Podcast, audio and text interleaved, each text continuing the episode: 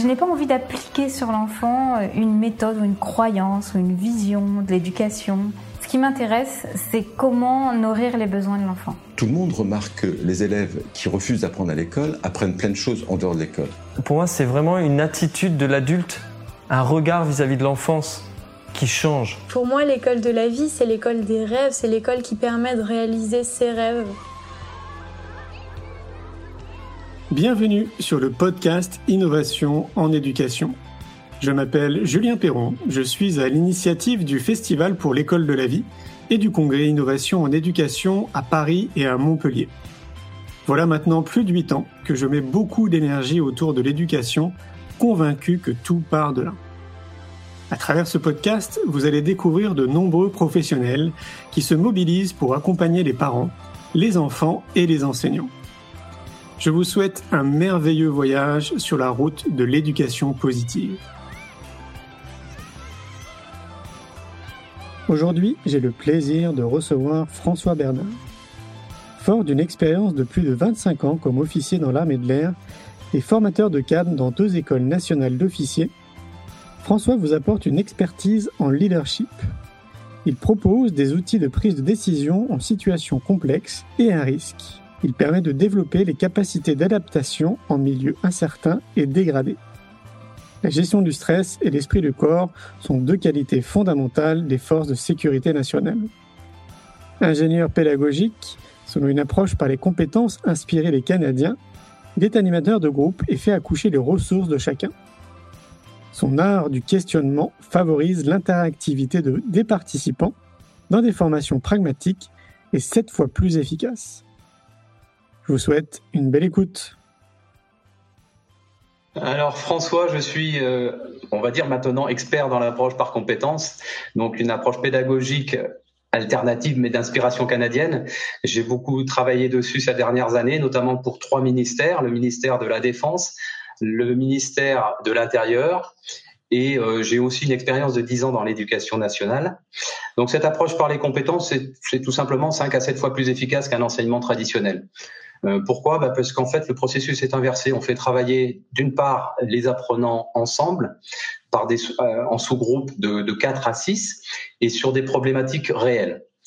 L'intérêt aussi de cette approche, c'est que euh, on varie les activités pédagogiques et les techniques pédagogiques toutes les 20 à 30 minutes pour susciter leur intérêt. Mais surtout, on répond à leurs besoins.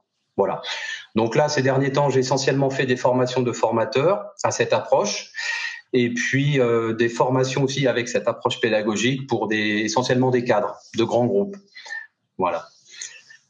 Euh, donc, euh, bah, je vais te laisser euh, t'exprimer en fait parce que bah, tu as quand même pas mal de choses à dire autour de l'éducation et je vais te laisser un peu carte blanche. Je pense que ce sera plus simple. Donc, partage-nous ce que tu as envie de nous partager là aujourd'hui. Merci beaucoup. Bon, je, alors en fait, je parle de cette approche parce que je m'appuie essentiellement sur les recherches qui, les dernières recherches en neurosciences. Et je te remercie parce que j'ai beaucoup apprécié euh, l'intervention de, Catherine Guéguen qui a collecté euh, toutes les recherches sur les neurosciences affectives et, et sociales. Parce qu'effectivement, avec cette approche, je, mon enjeu, le but quand je, je forme sur euh, plusieurs modules de, plusieurs journées des, enseignants, des formateurs, des consultants, des coachs à cette approche par compétence, mon enjeu c'est de changer leur mindset, leur attitude d'esprit pour développer bah, d'une part plus leur, empathie, euh, avoir une attitude beaucoup plus soutenante et puis surtout être à l'aise aussi pour animer des sous-groupes d'apprenants parce que c'est une difficulté pour certains et, je le comprends. Hein, il y en a qui n'étaient pas très rassurés. Ça demande vraiment euh, des, des, outils pour euh, pour réguler et gérer les, les travaux des sous-groupes. Dans cette approche aussi, ce qui est intéressant, c'est qu'on inverse complètement le processus. Si vous voulez, dans l'enseignement traditionnel euh, classique, euh, type transmissif, on part du savoir au centre pour aller éventuellement à la compétence qui se, euh, qui se situe dans un champ professionnel. Là, dans l'approche par compétence, on va analyser le champ du travail, les activités et les compétences sollicitées. Et de ces compétences, on va les traduire en objectifs de formation. Et ensuite, on va aller essentiellement vers des, enfin, si besoin, éclairer la compétence avec des connaissances et des savoirs de, théoriques de référence. Donc le processus est complètement inversé. Euh, L'autre grand changement aussi, c'est un changement vraiment de, paradigme, c'est-à-dire qu'on passe d'un module, pardon, d'un modèle, euh, je dirais, euh, de l'affirmation et de la réponse à une culture de la problématique et du questionnement. Donc l'enjeu aussi, c'est chez, chez, chez, les intervenants, les formateurs que j'ai l'honneur de former, c'est vraiment de changer et d'user et même d'abuser de la maïotique socratique. J'ai dit un gros mot, mais vous savez ce que ce que ce que c'est la maïotique, l'art d'accoucher les réponses chez les apprenants grâce à mon questionnement qui est bien orienté. Voilà en quelques en quelques mots euh, l'approche par compétence. Alors les deux bonnes nouvelles je suis aussi optimiste que toi. Euh, Julien, en fait, euh, l'enseignement supérieur de la recherche, j'ai eu l'information bien en janvier pour les GIPS, les journées d'innovation pédagogique de l'enseignement supérieur et de la recherche. Ils ont décidé d'utiliser cette approche par compétence euh, dans les 5 à 10 ans à venir. Ça, c'est une bonne nouvelle. Ça va vraiment réformer leur approche. Et l'autre bonne nouvelle, vous êtes tous certainement la plupart au courant, c'est que la loi sur la formation professionnelle continue a complètement changé et s'inspire aussi d'une approche par compétence. Donc voilà, le système maintenant, notre système éducatif qui est l'éducation nationale, je souhaite aussi qu'elle prenne ce virage, puisqu'à ma connaissance, il n'y a que les profs de langue. Alors je sais qu'il y a beaucoup de profs et d'enseignantes chez tes abonnés, euh, il y a euh, une volonté de travailler avec des sous-groupes et avec cette méthode, je dirais, et cette, cette approche chez les profs de langue. Voilà. Mais voilà, le but et euh, l'enjeu, c'est de développer cette, cette, pédagogie pour quand même une, une formation de masse, hein, puisque je suis bien sûr pour une éducation laïque et, et pour tous. Mais la seule chose, et c'est là où je te rejoins, c'est changeons nos modalités pédagogiques parce que moi, je suis aussi très attristé quand je vois nos enfants qui s'ennuient à l'école et qui n'ont pas envie de faire leurs devoirs, qui ne sont pas intéressés. Moi, vraiment, le but de l'approche par compétence, c'est à la fois des apprentissages beaucoup plus efficaces, et ça, je peux en témoigner. Je vais vous donner des illustrations concrètes, mais aussi des apprenants qui prennent plaisir à apprendre. Et ça, ça fait du bien et ça fait plaisir. Vous voyez, hier, j'ai fait une, visioconférence pour une trentaine de personnes, de professionnels, et euh, la thématique, c'était comment établir un rapport de confiance avec de nouveaux apprenants, de nouveaux élèves en moins d'une heure. Et c'est possible. Et c'est possible parce que je l'ai fait. Juste pour illustrer, parce que là je parle beaucoup de théorie, euh, j'ai travaillé trois ans et demi à l'école nationale supérieure des officiers de sapeurs-pompiers. On a pu tester. Hein, euh, nos élèves officiers étaient un petit peu les cobayes. On a pu tester cette approche et je peux vous dire que euh, ça a été très efficace puisque, euh, à titre d'exemple, nos élèves officiers ont gagné 50% du temps sur la partie pratique grâce à cette approche en amont pour la partie dite plus théorique et académique. Parce qu'on les faisait travailler sur des énormément de problématiques en sous-groupe, on, on faisait beaucoup de débriefing, on a utilisé aussi des logiciels de simulation autour de sinistres, etc. Euh, beaucoup, beaucoup de, de, de questionnements, beaucoup de, de feedback en fait c'est énormément nourri de feedback pour apprendre. Et voilà, c'était important et je vais terminer là-dessus parce que comme je suis passionné, je pourrais tenir plusieurs heures. Je m'appuie aussi sur les, trois sentiments importants chez les apprenants, d'après les travaux de Roland Viau, qui est un chercheur et un prof euh, de, canadien de l'université de Sherbrooke. Les trois sentiments en fait, sont dans, dans l'approche par les compétences sont respectés. C'est à la fois le sentiment de compétence. Les élèves ont beaucoup plus confiance en eux parce que leur sentiment d'auto-efficacité est, réalisé avec cette approche. Voilà. On les responsabilise, ils résolvent des, problématiques à plusieurs, ils produisent des solutions qui correspondent bien souvent à ce qui est attendu en tant que, spécialiste ou, professeur. Le deuxième sentiment qui est important, c'est la perception euh, d'utilité. Et le troisième sentiment aussi qui est important, c'est le sentiment de contrôlabilité. C'est-à-dire qu'on libère les apprentissages. On est directif sur les compétences à viser. On n'hésite pas à intégrer des besoins nouveaux en termes de compétences aussi en fonction des. Là, je parle plus pour la formation pour adultes. Et en fait, euh, ils vont chercher par eux-mêmes, avec des documents ou avec Internet ou pas, parfois juste avec l'intelligence collective et leur expérience, cela suffit. Et c'est eux-mêmes qui trouvent les solutions à 80%. Je vais donner un, exemple, je terminerai là-dessus. C'était en management de projet avec des, des, des officiers de sapeurs-pompiers, sans Internet, sans documents. Euh, je leur avais demandé, d'après trois référents nationaux, même internationaux, sur la, on va dire le mode projet et le management de projet, de trouver dix points clés structurant un mode projet. Eh bien, rien que par l'intelligence collective, ils ont trouvé huit points sur dix c'était gagné. Après, il n'y a plus qu'à développer, à répondre à leurs questions, à développer les deux euh, points qu'ils n'avaient pas trouvés, mais c'est gagné. Et ils ressortent, en fait, avec beaucoup plus euh, de, de savoir imprimer et intégrer. Parce qu'on ne passe pas que par la tête, on passe par le sens, le corps et le cœur. Et le cœur, l'amour, l'empathie. Est-ce que vous me recevez bien? J'ai l'impression de faire un monologue, j'espère que... On trouve ça bien. En fait, la question que je me posais en t'écoutant, c'est ça, a été euh, étudié sur combien de temps quand tu étais euh, chez les pompiers? Alors, euh, chez les pompiers, en fait, sur sur quatre ans. sachant qu'avant que je prenne le poste, j'étais formateur de formateurs, j'avais le poste d'ingénieur pédagogique de cette école. J'avais, il y avait des équipes qui avaient travaillé au niveau national avec des groupes de travail, avec des pompiers de différentes régions, de différents départements sur un an. Et ensuite, euh, on a mis on a mis en œuvre toutes les situations d'apprentissage qui regroupent plusieurs disciplines. Et euh, il nous a bien fallu trois ans pour euh, pour avoir quelque chose de de, de cohérent et, et d'ajusté par rapport aux, aux, besoins réels des officiers de sapeurs-pompiers sur toute la France. J'ai aussi une autre, une autre, une autre expérience à l'état-major de l'école des officiers de l'armée de l'air, où là, on a mis aussi 3-4 ans pour euh, expérimenter, sachant que l'approche par les compétences de l'armée de l'air est déjà utilisée depuis de nombreuses années pour toutes les formations professionnelles. Mais par contre, pour la partie académique, notamment pour l'école des officiers, voilà, on a amené d'autres manières de travailler et je peux vous dire que les résultats sont très intéressants. Même, je peux vous avouer qu'à l'école de l'air, on parle de développement personnel, de PNL, d'analyse transactionnelle. On a intégré ces voilà ces concepts, c'est une nouveauté et c'est et c'est chouette. C'est énorme. Ouais. C'est énorme qu'ils parlent de ça euh, au sein de l'armée de l'air. C'est, euh, enfin, je trouve que c'est, euh, c'est, enfin, à mon sens, hein, moi, j'ai, j'ai, j'ai échappé. En fait, je suis très content d'avoir échappé à l'armée plus jeune. et, et, dans ma tête, c'est, c'est resté quelque chose de très, très rigide.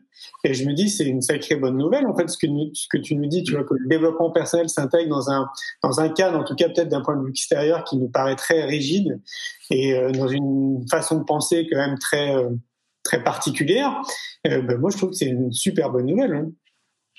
Alors je peux te, je peux te donner des, anecdotes parce qu'à l'école de l'air, on a euh, bien souvent des écoles, des élèves pardon, d'écoles euh, prestigieuses de France.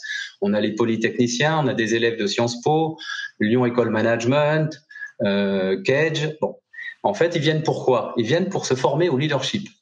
Et en fait, ce qui est assez assez fabuleux euh, durant ces quelques années, j'ai vu une différence quand je faisais ces cours de leadership. Bon, j'étais pas très euh, regardant sur euh, tout ce qui était euh, règlement militaire, marché au pas, etc. J'aurais dit ils viennent pas pour ça. Et finalement, maintenant, les élèves demandent ce cadre. ils viennent aussi pour nos valeurs. Et quand je les je les ai sur une journée, bon, c'est du leadership très concret. Ils ont une mission à réaliser sur le terrain en 40 entre 30 et 40 minutes. Ils ont une équipe de 8 ou 9 hommes et femmes avec un observateur pédagogique. Et voilà, on les, euh, ils, euh, ils, assurent leur mission, mais c'est surtout pour voir leur manière de diriger l'équipe et justement avec empathie, avec amour. Et, à la fin de la journée, je leur pose toujours la même question. Qu'est-ce, qu'est-ce qui vous a marqué? Alors il y a trois choses. Et la première, on a l'impression que c'est une famille. La deuxième, c'est que vous êtes très abordable. On pensait que euh, les militaires, vous étiez un peu, euh, voilà, un peu, un peu fermé, mmh. et finalement non. Et puis euh, la troisième, c'est que c'est très efficace cette approche pédagogique, et on a beaucoup appris en une journée par rapport à nos heures en amphi pour apprendre le management et le leadership.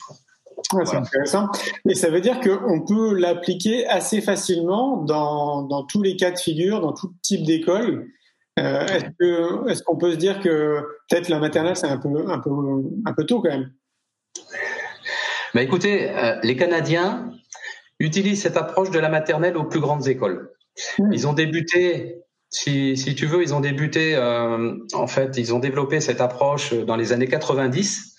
Alors à la fin des années 90, il y a ce que l'on rencontre actuellement en France, c'est des résistances passer du transmissif à une autre approche, en plus un peu décalée et inversée. c'est c'est pas très rassurant pour certains et, ça je le comprends. Donc maintenant tout est en ordre de, marche, c'est c'est et c'est efficace. C'est vraiment efficace. Moi j'ai des profs aussi qui viennent, qui sont officiers pompiers volontaires et à la fin de la semaine, quand je les avais à l'époque une semaine en formation, euh, ils me disaient mais François c'est génial, je vais utiliser euh, ces outils, ces techniques avec mes propres élèves de collège et de lycée. Alors après, pour l'école primaire où il y a essentiellement, enfin, il y a, beaucoup de d'enseignants, je, sais, parmi tes, tes, abonnés et tes fans, euh, c'est adaptable. Bon, il y a beaucoup de notions essentielles et de connaissances à acquérir, mais euh, l'approche par les compétences va aussi développer d'autres formes d'intelligence. On n'est pas que sur la logique et euh, la linguistique, qui sont finalement que des codes. On développe aussi tout ce qui est intelligence relationnelle, les interactions, la communication. Euh, l'intelligence aussi émotionnelle, reconnaître des émotions chez soi, chez les autres. C'est aussi tout nouveau, hein, et je, vous parle d'école euh, nationale d'officiers, donc euh, c'est assez marrant. Il y a vraiment une, des changements de prise de conscience en ce moment, et c'est une belle opportunité pour justement développer euh, d'autres formes d'intelligence et d'autres pratiques pédagogiques. Il y a d'autres formes aussi d'intelligence qui sont euh, euh, tout ce qui est, bah, je te l'ai dit, tu parlais aussi de, de, Stéphane sur son fabuleux livre pour le travail personnel d'introspection. Parce que parfois, quand on fait des, des débriefings, on va aller euh, chercher la structure profonde et on va même aller chercher euh, des repères un peu identitaires, émotionnels par rapport aux prises de décision des apprenants. Et je peux te dire que c'est vraiment euh, c'est magique parce qu'on voit les, leurs yeux briller quand il y a des prises de conscience. Pour moi, les prises de conscience sont importantes. Ça va au-delà de la compréhension et de la mémoire. Et quand je, je vois ça, ben quand c'est ce que je dis, quand il y a une prise de conscience sur quelque chose où ils ont vraiment appris, ils ont fait, euh, ils ont gravi un, une, une, très très grande marche et après, euh, c'est clair. Ils développent. Ouais, ouais, ouais. Ce, qui, ce, qui, ce, qui me, ce qui me frappe aussi, c'est que c'est quand même des, des, des, des formants qui sont issus de grandes écoles tu vois, qui vont se retrouver euh, plus tard peut-être chefs d'entreprise de, de, grosses entreprises ou euh, ou pourquoi pas euh, des responsables de tout simplement politiques. Hein, ça peut être ça peut être aussi le cas. Et je, je, trouve ça hyper encourageant de me dire que même au sein de ces écoles qui forment un peu l'élite entre guillemets, euh, on est de plus en plus sur une approche de développement personnel. S'il faut mettre une étiquette dessus, en tout cas pour moi, là on parle de développement personnel. Quoi. Tout à fait, exactement. Oui, oui, puis bon, c'est ce qui fait aussi, euh, c'est pour ça que je suis passionné, que ça soit en, pédagogie ou en formation en leadership ou en management, c'est le côté humain, c'est le facteur humain. C'est par le cœur. Moi, comme quand j'ai des, des, apprenants, finalement, je dis il y a un secret à la fin, ou au, formateur ou au professeur. C'est bah, c'est l'amour c'est l'amour que vous dégagez. Bon, c'est vrai que c'est une vocation, je suis d'accord, tu l'avais, tu l'avais dit à un moment donné. Euh, quand on est passionné, que c'est une vocation, l'art de, parce que c'est un art, euh, être pédagogue. Et c'est vrai que il y a un gros travail, je pense, et, j'aimerais que les plus hauts euh, responsables de notre de, de notre système euh, étatique en soient conscients. Il est plus qu'urgent que euh, nos enseignants qui viennent et qui sont passionnants et qui sont passionnés, qui passent des heures et qui ont bon, qui ont un courage exceptionnel, mais et des outils. Toi, tu en proposes avec tes congrès, avec ton festival, etc. Mais des outils concrets en formation initiale. Moi, j'ai été prof de PS pendant sept ans.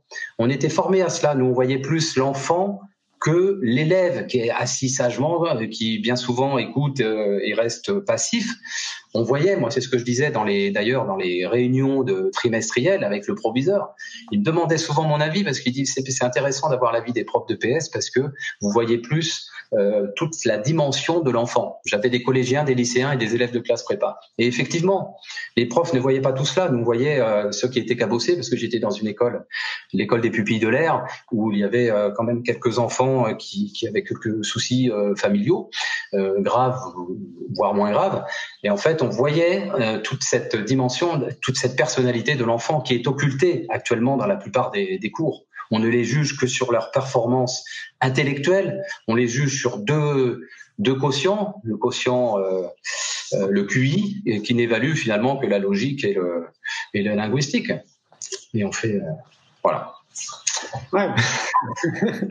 Euh, qu'est-ce qui, euh, qu'est-ce qui est selon toi, euh, parce que j'ai l'impression quand même que tu as accès à, pas mal d'informations et tu es en contact avec des, des, personnes qui sont quand même assez intéressantes. Qu'est-ce qui, selon toi, pourrait être un levier accélérateur? Parce qu'on voit bien ça bouge quand même au sein de l'éducation nationale globalement par la prise d'initiative de bon nombre d'enseignants qui vont se former euh, à titre personnel sur euh, justement bah, tout ce qui est tout ce champ en fait d'outils qui existent autour de nous. Ça change parce qu'évidemment il y a des gens au sein, du ministère aussi qui se bougent et qui font en sorte d'aller quand même plutôt dans le bon sens.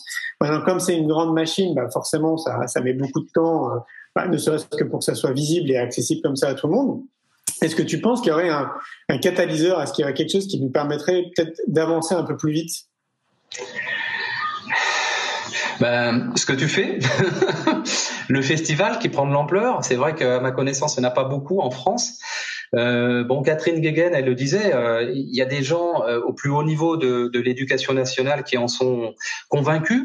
Il y a beaucoup de professeurs et d'enseignants qui en sont convaincus. Après, c'est un, c'est une grosse institution avec, il me semble, près d'un million de personnes qui travaillent. Hein, quand même, euh, bon, avec l'enseignement supérieur et la recherche, c'est très difficile à, à faire changer les cet état d'esprit, c'est culturel aussi. Donc, il euh, faut faire basculer euh, et passer à 51% de personnes qui ont envie pour euh, pour avoir ce déclic. Je pense que les opportunités, de toute façon, comme je l'ai dit, que ce soit l'enseignement supérieur de la recherche ou la la loi émanant du ministère du Travail sur la formation professionnelle, ils sont dans l'approche par compétence. Donc, l'éducation nationale n'a plus n'a plus le choix. Euh, donc ils sont obligés de changer leur pratique, ils sont obligés d'en sortir. Moi, je vais te dire franchement, j'ai essayé de toucher deux rectorats, euh, c'est très très difficile. Bon, je suis pas en plus euh, très persévérant au niveau commercial ou quoi, je cherche pas à, à, à convaincre maintenant. Euh, donc, ben, je pense que c'est les plus les personnes effectivement euh, qui sont au plus haut niveau du système euh, éducatif, mais pas seulement. Je crois que ça va venir de, de l'ensemble des, des, forces vives, des profs et des enseignants qui font, euh, grâce à, à, ce que tu fais, par ces, ces, ces regroupements, eh bien, vont pouvoir remonter l'information. Plus on est nombreux et mieux ça sera. J'ai pas la recette magique, malheureusement. Je veux dire que plus plus il y aura d'initiatives citoyennes et plus en gros le système il va évoluer quoi. Oui, oui, oui. Et par les retours des élèves. Alors c'est vrai que ça crée aussi des tensions pour pour les profs qui n'ont pas envie. Moi, je sais que quand j'avais des, et là, je parle avec euh, dans une école, euh, ben, l'école nationale des officiers de sapeurs-pompiers. Euh, les apprenants que j'avais, c'était des formateurs. J'avais des DRH, des directeurs, des formateurs, des responsables de formation, puisque c'était une volonté stratégique et politique du ministère de l'Intérieur de changer euh, cette approche pédagogique, euh, je peux te dire qu'il y avait de la joie, il y avait de la bonne humeur, et justement, les gens s'exprimaient. Mmh. Et à plusieurs reprises, j'ai un professeur qui venait, euh, on faisait trop de bruit. Je, je disais, excusez-nous, on est de bonne humeur. Bon, je raconte cette anecdote et je n'en voulais pas du tout à cette personne, mais c'est euh, c'est difficile et, et euh, voilà, il faut. Je pense que c'est dans notre intérêt de rassurer les, les, profs. Moi, j'avais la chance et j'ai la chance d'avoir que des volontaires. Là, tous ceux qui nous écoutent, c'est des gens qui sont déjà convaincus. Donc, c'est comment la question à se poser, je pense, c'est comment amener ceux qui sont un peu euh, dans leur zone de confort et qui, qui ont des craintes, des peurs de sortir de leur zone de confort. Parce que c'est vrai, c'est inconfortable. Moi, je le dis en, préambule. Hein, c'est vrai que euh, de gérer des groupes euh, sur des problématiques, répondre à des besoins réels et ne pas hésiter à sortir de son cadre pédagogique. Bien sûr, on fait toujours euh, une préparation avec des fiches pédagogiques, etc. Mais moi, comme je dis, si on vise par exemple sur une journée de formation, je vais prendre un exemple, quatre compétences intéressantes et essentielles à travailler. Si dans les besoins lors du tour de table du matin, je ressens qu'il y a un besoin qui correspond euh, à, la, réalité, je n'hésite pas à, inclure dans mes objectifs pédagogiques cette compétence, ce besoin nouveau, et à en enlever un si nécessaire c'est vraiment adapté au plus près des besoins. Et puis, euh, je prends un autre exemple avec des cadres infirmières que j'ai formés en management sur deux journées. Euh, le fait de travailler sur leurs problématiques, je leur demande d'exposer leurs problématiques en lien avec la, comment la formation. Donc là, c'était du, du, management et essentiellement de la régulation de, de tensions entre personnel soignant. Eh je peux te dire que dès le premier matin, je leur demandais d'exposer, de décrire en trois, quatre, cinq phrases une situation problématique rencontrée ces six derniers mois. Après, je leur ai dit merci. On va s'appuyer sur ce que vous avez fait. J'avais huit personnes là, huit stagiaires, huit cadres infirmières. Je vous promets pas qu'on va s'appuyer et jouer sur et faire des mises en situation sur toutes vos thématiques, mais on va on va en prendre pour faire des mises en situation et des jeux de rôle. Et je peux te dire, c'est extraordinaire parce que ça, ça leur permet de travailler donc des compétences qui, bah, développent euh, avec d'autres apports, des techniques de communication, les principes de la CNV, etc. Ils l'appliquent et je peux te dire que c'est, en deux jours, j'ai vu des, progrès énormes et les cadres infirmières me disaient mais merci François, mais non, merci à vous. Et en fait, c'est ça qui est intéressant dans cette approche, c'est que on est vraiment, euh, on adapte la formation au plus près des besoins réels des, apprenants. Ce qui veut dire que c'est possible. Est-ce que c'est c'est lié aussi euh, quand je t'entends, ça me fait penser sais, aux huit formes d'intelligence qu'on a réussi à démontrer. Est-ce que ça veut dire qu'on qu'assez facilement on peut s'adapter justement à ces huit formes d'intelligence? Oui. Alors ce que je dis dans l'approche par les compétents, bon, on travaille plutôt euh, l'intelligence intrapersonnelle, l'intelligence interpersonnelle, hein, si tu fais référence aux travaux de, Howard Gardner. Euh, il y a toujours aussi un peu d'apport de, connaissances, donc un peu de linguistique et de logique. Après, euh, le côté naturaliste, bon, je n'hésite pas à faire des balades socratiques en nature. On y vient, mais bon, on en est encore loin.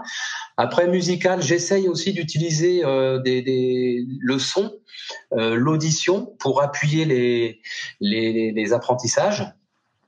Après, euh, il y a beaucoup de d'intelligence visuelle et spatiale, effectivement puisque quand on, on, imprime les nouveaux savoirs grâce à notre corps et à nos cinq sens, chaque sens est capable d'intégrer et de gérer euh, ces 400 à 800 000 informations en instantané. Notre corps est capable d'un comment de gérer à peu près 2 millions d'informations en simultané et on n'utilise pas ce potentiel. Donc j'utilise beaucoup les, cinq sens aussi. Et puis euh, l'autre forme d'intelligence dont tu parlais, kinesthésique, le corps. Mais oui, par le mouvement. Et quand ça passe par le cœur et par le corps, on, on, imprime beaucoup plus les, nouveaux savoirs. Euh, une anecdote aussi, j'ai discuté avec des chercheurs de, de l'armée de l'air, hein, des, des, chercheurs civils, sur la cognition. Alors eux, ils parlaient de cognition incarnée. Donc c'était un petit peu cybernétique, mais ils sont arrivés à, un peu à l'intelligence émotionnelle. Et euh, je, je, leur ai dit, mais voilà, c'est intéressant là ce que, ce que vous dites, la prise de décision et tout, mais l'émotion dedans, qu'est-ce que vous en faites? Sachant que quand il y a beaucoup d'émotions, elle, euh, elle nous fait perdre de la lucidité, du discernement, on a, on a du mal à prendre une décision. Donc on travaille beaucoup aussi sur l'intelligence émotionnelle, en plus de l'intelligence relationnelle dans cette approche par les compétences. Et une dernière anecdote par rapport à ta question, j'ai eu des médecins aussi euh, dans, des, dans certains stages des médecins pompiers. Et c'était fabuleux de voir la progression tout au long de la semaine. Mhm. Au départ, quand ils travaillaient dans les sous-groupes de six personnes, ils, par, euh, je dirais, euh, par leur profession, avec les enjeux vitaux et les contraintes de temps, ils posent un diagnostic très rapidement. Et ils ont été formés en plus d'une manière individualisée et assez compétitive. À la fin de la semaine, plusieurs m'ont dit c'est génial François parce que grâce aux travaux en sous-groupe, euh, au début, je donnais tout de suite euh, des réponses et tout. Et à la fin, j'écoutais beaucoup plus. On trouvait une solution par rapport aux problématiques que tu nous exposais. On ne savait plus de qui venait, mais peu importe, on était fiers d'avoir produit quelque chose par rapport à une problématique. Et il me dit, pour moi, ça a été, mais vraiment, il y en a deux, trois qui me l'ont rapporté. Ils m'ont dit, c'est un choc culturel et je peux te dire que je vais enseigner, former vraiment d'une autre, d'une autre manière. C'est génial. Comment, comment on pourrait euh, se débrouiller pour que, parce que tu vois, en fait, l'outil que tu proposes par l'approche des compétences, pour moi, c'est un outil en plus parmi euh, une palette d'outils qui existent. J'ai vraiment l'impression qu'il y a peut-être plus de mille possibilités différentes euh, d'accompagner au mieux les parents, les enfants et les enseignants. Tu vois, j'ai l'impression qu'on est chacun des citoyens de notre côté à essayer de faire bouger les choses, mais il faudrait trouver une technique qui nous permettrait d'être euh, euh, peut-être de médiatiser ça en fait davantage. Alors oui, le festival pour l'école de la vie c'est une belle solution, mais j'allais dire c'est que 15 000 personnes qui viennent tous les ans, euh, si on fait le coefficient sur 80 millions de personnes en France, euh, bah, finalement, c'est pas grand-chose. Même si, évidemment, ça sème des graines et que ça apporte énormément de choses derrière, c'est génial. Mais moi, quand je t'écoute, je me dis, mais il faudrait que, que, tout le monde soit formé, en fait, par l'approche des compétences, tu vois. Comment, comment on fait? C'est sûr. Bon, je suis pas, je suis pas un grand commercial, etc. Comme je te l'ai dit. Et puis euh, finalement, j'ai lancé ma propre activité il n'y a que, que, deux ans. Hein. Euh, comme je vous l'ai dit, je travaillais pour euh, bah, pour l'État, hein, en, quelque sorte. c'est vrai que plusieurs me disent, mais faut, faut le faire savoir, il faut communiquer dessus. Ah Donc, bah, je suis complètement convaincu aussi. Euh, je vais euh, développer la communication sur cette approche, mais je suis pas pas le seul. On est quelques, enfin, on va dire experts euh, en France, mais c'est c'est une approche parmi parmi tant, d'autres. Hein. En fait, j'ai vu dans les quand on parle de Montessori, Freinet, c'est la même. il y a des invariants et il y a des points communs. C'est être empathique, c'est écouter les besoins des élèves, les faire travailler et les faire travailler ensemble, coopérer, co-construire, confronter aussi avant de coopérer. Hein. Quand il y a une problématique, j'aime bien aussi ce temps parfois où il y a un peu de, euh, parfois des petits conflits socio-cognitifs, mais c'est bon. C'est bon parce que ça les fait sortir de, de, ça leur fait ouvrir leur esprit, voir autre chose et d'autres points de vue. C'est agrandir les points de vue. Et puis tout ce qui est levier de motivation, moi je m'inspire aussi énormément des leviers de motivation issus de, des travaux de recherche essentiellement canadiennes. Moi, je peux dire, ça marche. Donc j'ai pas vraiment répondu à ta question, Julien, désolé. Euh, faut communiquer, faut persévérer. À un moment donné, il y a des grandes portes qui vont s'ouvrir. Euh, j'ai fait une visioconférence, comme je te l'ai dit hier. Euh, quelqu'un m'a rappelé, m'a dit ah, il y a le responsable du campus du campus numérique de Paris. Euh, alors je sais plus quelle grande Paris Nanterre, je crois. Alors, je suis pas très doué dans les dans les noms. Euh, qui est intéressé parce que la thématique de demain va porter sur comment mettre de la PC, de l'approche par compétence dans les formations numériques et à distance. Parce que bon, moi, les outils numériques, tu le sais, je suis pas très à l'aise, mais j'ai accompagné des gens pour euh, développer sur des grandes plateformes euh, des, des, des, formations numériques avec cette approche pour être le plus interactif possible avec les apprenants. Faire travailler en sous-groupe, c'est possible aussi. Euh, faire du coaching aussi euh, avec euh, les groupes d'apprenants, les faire chercher ensemble, etc. Par visioconférence, c'est possible aussi, d'une manière synchrone et asynchrone. Donc euh, voilà, il y a des portes qui commencent à s'ouvrir. Toi aussi, je te remercie d'avoir cet espace de, de, parole pour en parler. Et voilà, il y a aussi euh, le livre. J'ai écrit deux livres. Alors je sais pas, je fais un peu de. Euh, c'est surtout, surtout un livre qui s'appelle Les sept rêves d'un professeur pour libérer l'approche par compétence. Alors là, c'est un conte satirique. Il va sortir cet été aux éditions Fil Rouge. en fait, à, à l'origine, j'ai écrit un livre outil qui n'est pas encore édité. Et donc euh, la, responsable euh, de cette maison d'édition, en fait, était intéressée par l'approche par les compétences. Elle en avait entendu parler sur Paris, on a déjeuné et tout. Puis à la fin, elle me dit bon, moi c'est pas mon ma ligne éditoriale, c'est pas du tout un livre outil. Moi-même, je dis bon, bah, ok, c'est pas grave. C'était sympa quand même d'avoir mangé ensemble et d'avoir passé un bon moment. Mais elle me dit par contre, je suis intéressé si tu me racontes une histoire. Si tu racontes une histoire, parce que ma ligne éditoriale, c'est sept points autour d'une thématique. Donc là, faut surtout pas dire non dans ces moments-là. Tu dis, ah, ça peut être intéressant d'aller à l'essentiel et de donner sept points clés. Donc en fait, c'est un conte satirique, l'histoire d'un prof qui s'appelle Tout est à l'envers, parce que tout est à l'envers. Ça se passe sur euh, la constellation autorité avec un O, il travaille pour le pays, il contrôle tout avec un K, et il travaille pour le ministère de la rétention des talents. Voilà, alors toute vraisemblance avec notre système éducatif est vraie, parce que je m'inspire que d'histoires vraies. Maintenant, le conte est, satirique, mais euh, c'est vraiment du troisième degré, euh, parce que moi j'adore l'éducation nationale, j'ai travaillé dix ans, j'adore euh, l'engagement de, certains, ils font vraiment du mieux qu'ils peuvent. Et en fait, à travers cette histoire, il a des rêves parce que ce pays assez, euh, assez contrôlant. La nuit, il a des rêves et il a des outils. Et donc, c'est des outils de la PC. Et dans les annexes, je développe certains outils qui sont qui marchent, qui marchent bien et qui sont assez simples finalement. Voilà. tu as travaillé euh, pour l'État, comme tu dis, est-ce que tu as essayé de te rapprocher justement du ministère? D'aller leur proposer euh, bah, tes services, ce que tu fais Est-ce que tu as essayé cette voie-là pour le moment? Non, non, je, bah, au niveau du chef d'état-major de l'armée de l'air, oui, mais après, euh, j'ai pas osé euh, lui poser la question. Ou le, le, le, numéro 2, que je connais très bien, qui est un ami, parce qu'il était patron de l'école de l'air il y a il y a dix ans.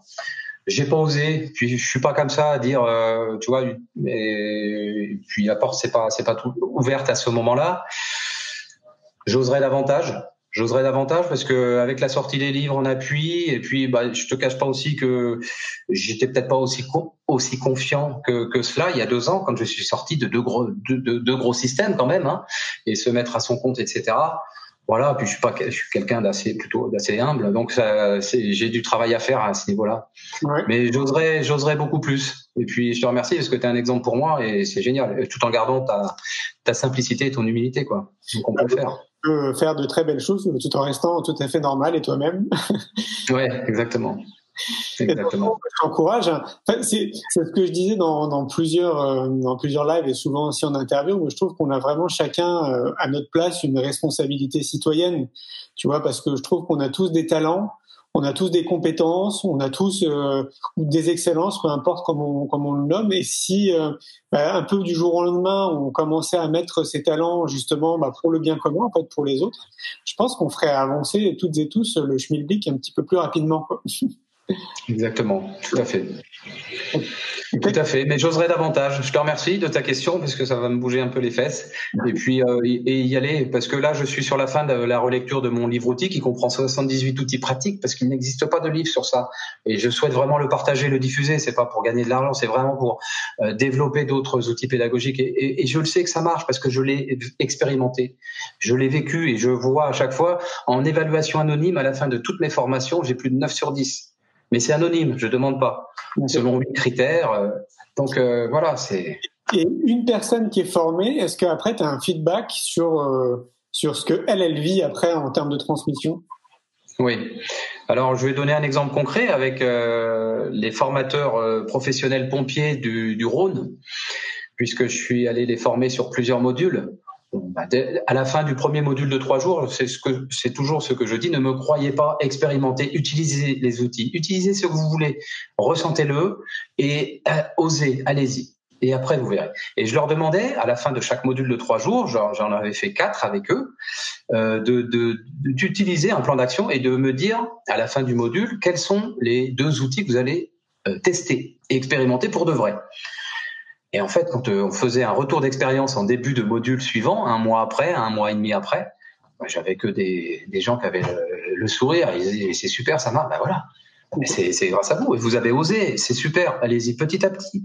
Chaque pas, l'un après l'autre. Prenez confiance en vous. Et puis surtout, vous allez voir les effets bénéfiques chez les apprenants. Quand les apprenants et les élèves, euh, ben voilà, ils regardent plus le plafond ou, ou comme tu, tu, tu, tu l'as dit, à côté du, du radiateur regarde dehors, ben voilà, c'est gagné. Quand ils sont engagés complètement dans les, dans les activités pédagogiques, c'est super. Ouais, c'est clair. Donc oui, ouais.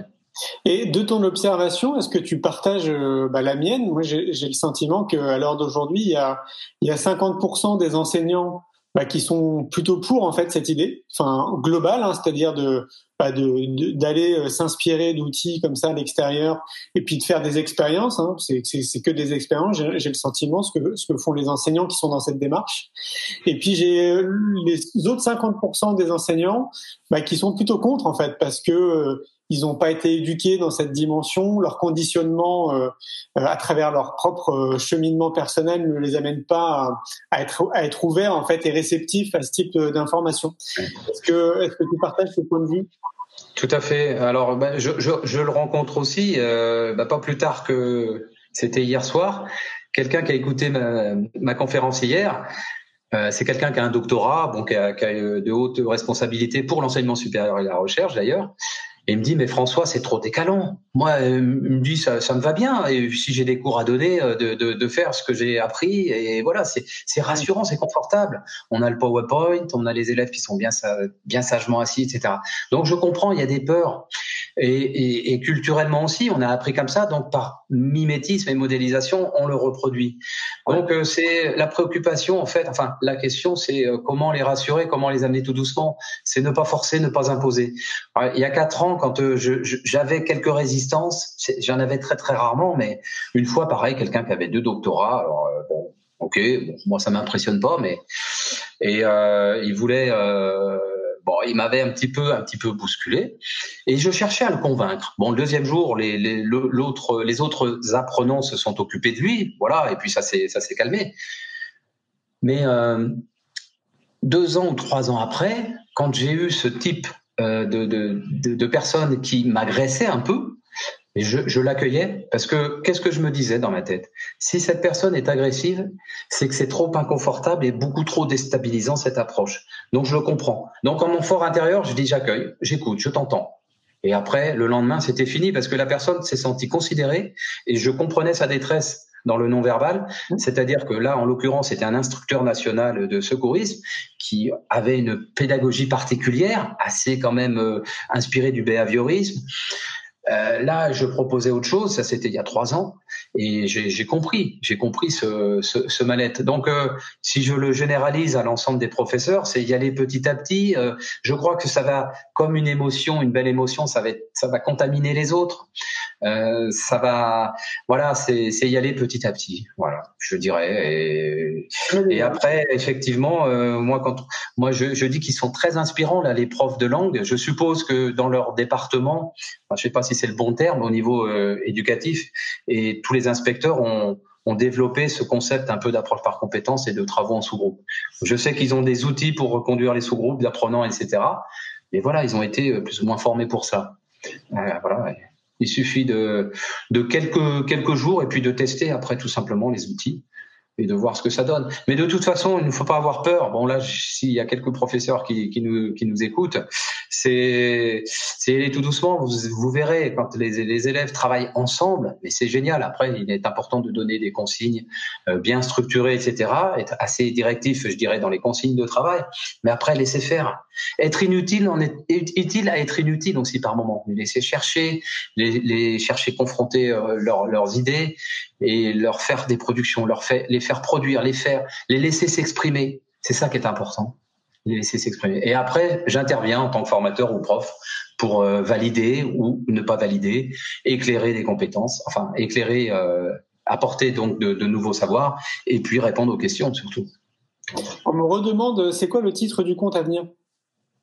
Alors ça sera, euh, alors euh, les sept rêves d'un professeur pour libérer L'approche par compétence. Elle tient au terme, approche par compétence, mon éditrice. Moi, j'avais dit les sept rêves d'un professeur pour libérer les apprentissages, pour être justement plus ouvert. Et il n'y a pas que l'APC quoi qui existe. Il y a d'autres méthodes pédagogiques. Donc euh, bon, et en plus c'est d'actualité, comme je vous l'ai dit. Donc ça sera ça sera les sept rêves d'un professeur pour libérer euh, l'approche par compétence. Est-ce que est-ce qu'on est proche de l'énéagramme? Alors très très honnêtement, l'énéagramme, euh, c'est 9 points. Hein. Je, je l'avais supervisé. Bon, je crois plus au référentiel moi de, de naissance euh, astrologique parce que l'énéagramme est inspiré des travaux enfin de, de l'astrologie. Euh, donc, euh, je, je, ne peux pas te répondre. Je connais pas suffisamment ces neuf points.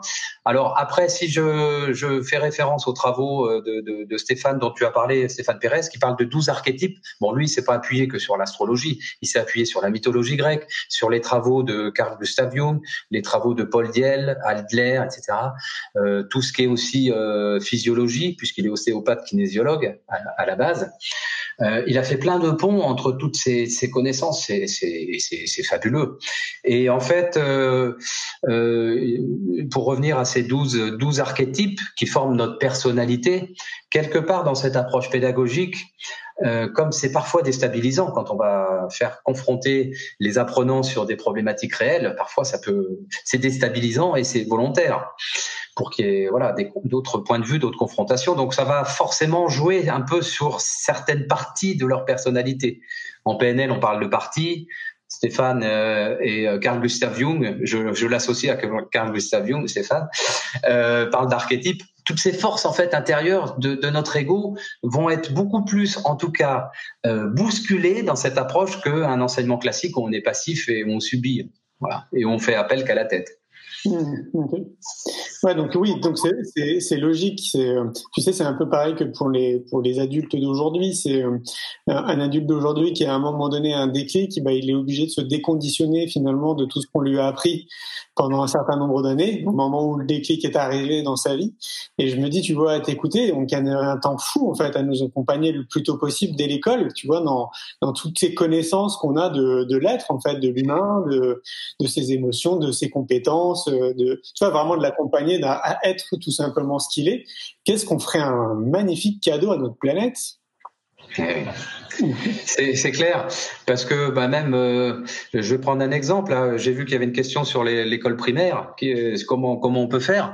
Bah, et quelque chose qui est très simple aussi, c'est par rapport euh, euh, à une problématique des, enfants qui se chamaillent dans la cour d'école. Bon, ça, ça arrive dans toutes les écoles de, de la planète Terre. Eh bien, il est bon de faire des petites discussions philosophiques avec, bah, je prends l'exemple, ça peut être un bâton ou quelque chose. Le bâton de parole, c'est assez connu. Et on peut faire euh, deux, deux, deux, deux sous-groupes. Euh, parce que oui, c'est une trentaine de personnes dans les classes, hein, donc c'est assez, assez nombreux, avec un bâton de parole ou plusieurs, et responsabiliser aussi euh, des, des, des, élèves pour dire il y aura un maître du temps, il y en a un autre, ça va être un responsable de la transmission et du respect du temps de parole. Je parle que quand j'ai le bâton de parole. Ça permet aussi aux autres élèves bah, d'écouter par rapport à une problématique. Donc la maîtresse ou le maître peut très bien gérer quatre sous-groupes euh, parce que par expérience, les sous-groupes, ça marche bien jusqu'à 6, 7 maximum. Au-delà, c'est difficile. Bon, là, euh, vous avez des, classes euh, assez assez bien remplies. Donc 30, ça veut dire 4 sous-groupes de 7, ça peut passer. À gérer seul, c'est difficile, mais ça peut passer. Donc voilà. et je peux vous dire, les effets bénéfiques, c'est c'est énorme. je peux parler de ma propre fille qui, quand elle était en C1, elle m'en a parlé pendant des années. Elle m'a dit la maîtresse, parce qu'il y avait des, problèmes entre garçons et filles qui se battaient, etc. Le jour où elle a fait euh, cette discussion philosophique, elle a pris quelques, c'était peut-être une demi-journée, hein, ça a changé complètement le comportement des élèves. du coup, c'était ça de gagner pour tout le monde, et puis les instits en premier. Et puis, ça les a marqués, les enfants. C'était bien. On a pu exprimer nos émotions, nos comportements, qui étaient plus ou moins adaptés, agressifs ou quoi. Et ils ont compris. Donc euh, voilà, on peut faire de la philosophie en école primaire. Bien sûr. Euh, il faut rappeler que euh, Frédéric Lenoir a créé une fondation qui s'appelle la Fondation SEV, qui a été d'ailleurs labellisée par le, le ministère de l'Éducation nationale et qui invite tout le monde qui a envie de se former à proposer des ateliers philo et méditation au sein, de, au sein des écoles. Eh Sur la communication aussi, c'est quelque chose qui, est assez simple. On peut faire des jeux de rôle en communication. Les, gamins adorent. Alors moi, je le fais avec des grands, mais je l'ai fait aussi avec des petits. Euh, moi, j'aime bien parler des trois canaux de la communication le verbal, le, donc les mots, le paraverbal, la voix, et euh, le non-verbal, plutôt le corps, euh, le visage et les mains. Euh, je les fais travailler donc et je leur montre qu'est-ce que c'est, le, quels sont les trois canaux, qu'est-ce qu'on trouve dans le dans chaque canal, parce que voilà, je suis pas dans le transmissif, je, je pose des questions, ok, il y a ça, ça, ça. Alors moi après, ce que je vous propose, c'est un petit jeu de rôle de trois minutes, une petite scénette, et en fait chaque observateur va regarder plus particulièrement un canal d'une personne. Donc, s'il y a deux personnes qui jouent un petit jeu de rôle, une scénette de, ou trois, de trois minutes, ça veut dire qu'on peut mettre trois observateurs par personne fois trois. Après, on peut en mettre plusieurs. Mais ce que je peux vous dire, parce que j'ai eu des effets, les effets qui sont euh, fantastiques, c'est qu'après, lors du débriefing, bien sûr, on dit qu'il n'y a pas de jugement de valeur, il y aura, il y aura des, des, des, critiques constructives et tout pour s'améliorer, etc. Eh bien, je peux vous dire que tous les feedbacks, moi, je ne voyais pas tout, et je suis plutôt euh, c'était une de mes spécialités, la communication et la communication non verbale. Euh, les feedbacks de tous ont permis de développer la communication des, enfants, des adolescents ou des, adultes, des jeunes élèves euh, officiers. Ça a changé en une semaine leur manière de communiquer. Et ça, ça peut se faire avec les élèves. Et c'est tout simple. Hein. Euh, on regarde les travaux d'Albert Merabian dans les années 70. Euh, le pourcentage d'efficacité de chaque canal, on sait que le verbal, c'est un peu moins de 10%, le paraverbal, la voix, c'est à peu près 30-35%, et le, le corps, c'est 50 euh, à 55%. OK. Et eh bien après, euh, avec vidéo ou pas, avec l'accord bien sûr des élèves, parce que ce qui est intéressant, c'est quand ils se regardent en vidéo sans le son aussi tu vois, et pour euh, parce que c'est pas évident de se regarder au début, hein, et de s'entendre, etc. Mais après, ils se prennent au jeu et puis euh, ils essayent, et ils se disent ah je vais rejouer ça, voir euh, pour être plus à l'aise, je bouge beaucoup trop, etc. Bon, voilà un autre exemple pour nos amis Instit, et ça marche bien. Ouais, mais j'ai l'impression que c'est vraiment très efficace et puis surtout que les, les résultats ont l'air d'arriver assez rapidement, quoi. Ah oui. Oui, oui, oui, très très rapidement. Ah oui, oui. Ah oui, même sur deux jours, je me permets. Alors euh, parfois, j'interviens avec euh, ma compagne dans tout ce qui est management de projet, puisqu'elle était avant directrice de projet, et je me rappelle avec des chefs de projet dans une PME euh, marseillaise. C'était deux fois deux jours, mais je leur ai dit à un moment donné, il y a un avant et il y aura un après. C'était sur la relation client et justement sur leur communication qui était assez, euh, on va dire, déficiente parce que c'était des, des, des, technicos et au niveau euh, sciences humaines et les sciences molles, euh, on n'en parle pas. Et en fait, ils ont complètement et ils ont adoré, ils ont adoré techniques de communication, que ça soit au téléphone, la gestion de projet aussi, etc. Et on a vu et je vois moi les euh, un autre exemple là j'ai l'honneur de, former des chefs de comment des directeurs de travaux des ingénieurs de travaux en deux jours sur l'organisation de son temps personnel et professionnel et la gestion des priorités. Et grâce au jeu de rôle le deuxième jour j'ai fait travailler sur trois jeux de rôle notamment un qui porte sur la, la délégation efficace et deux autres qui portent sur je me rappelle plus j'ai un trou mais bref, et ils ont retenu à la fin les jeux de rôle. Et c'était sur leur problématique encore, vécu, réel. Et après, mise en application. Et puis, c'est fabuleux. Top, top. Bon. Merci beaucoup euh, François, ça va faire une petite heure là qu'on est en train de. Euh, merci à toi, merci à tous ceux qui nous ont écoutés. C'était vraiment un plaisir de partager ça. Tu le sens, je suis aussi passionné que que, que toi. Bah et puis bah tu m'as donné tu m'as donné envie à communiquer davantage et au plus haut niveau de l'État quand j'en aurai l'occasion. Ah, merci. Comment on fait pour te joindre s'il y a des gens qui sont intéressés là, par la suite et qui veulent te joindre ah, Tu vois, comme je suis un, un, très très bon commercial, avec plaisir. Alors, euh, mon, mon site, euh, c'est apc carré tout en minuscule et attaché. Okay. .fr, donc c a r r e.fr. Bon, il n'est pas à jour, mais ça donne une idée. Et surtout, mon, mon mail, c'est françois.bernard apc carré .fr. Donc pareil, APC carré tout attaché en, en minuscule. Alors APC carré, c'est le nom de ma société et ça veut dire approche pédagogique par les compétences, virgule, une aide à des prises de conscience.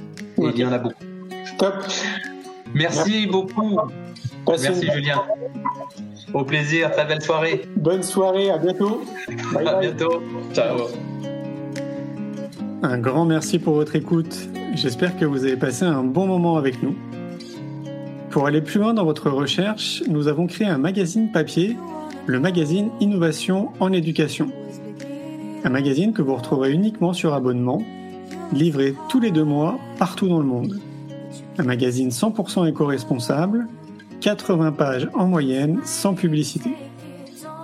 À travers le Festival pour l'école de la vie ou le Congrès Innovation en éducation, nous rencontrons des milliers de professionnels qui proposent des solutions pour les parents, les enfants et les enseignants. Ce magazine se veut être un pont avec le podcast, nos événements et les films que j'ai réalisés. On se retrouve maintenant la semaine prochaine et entre-temps, je vous souhaite une très belle route.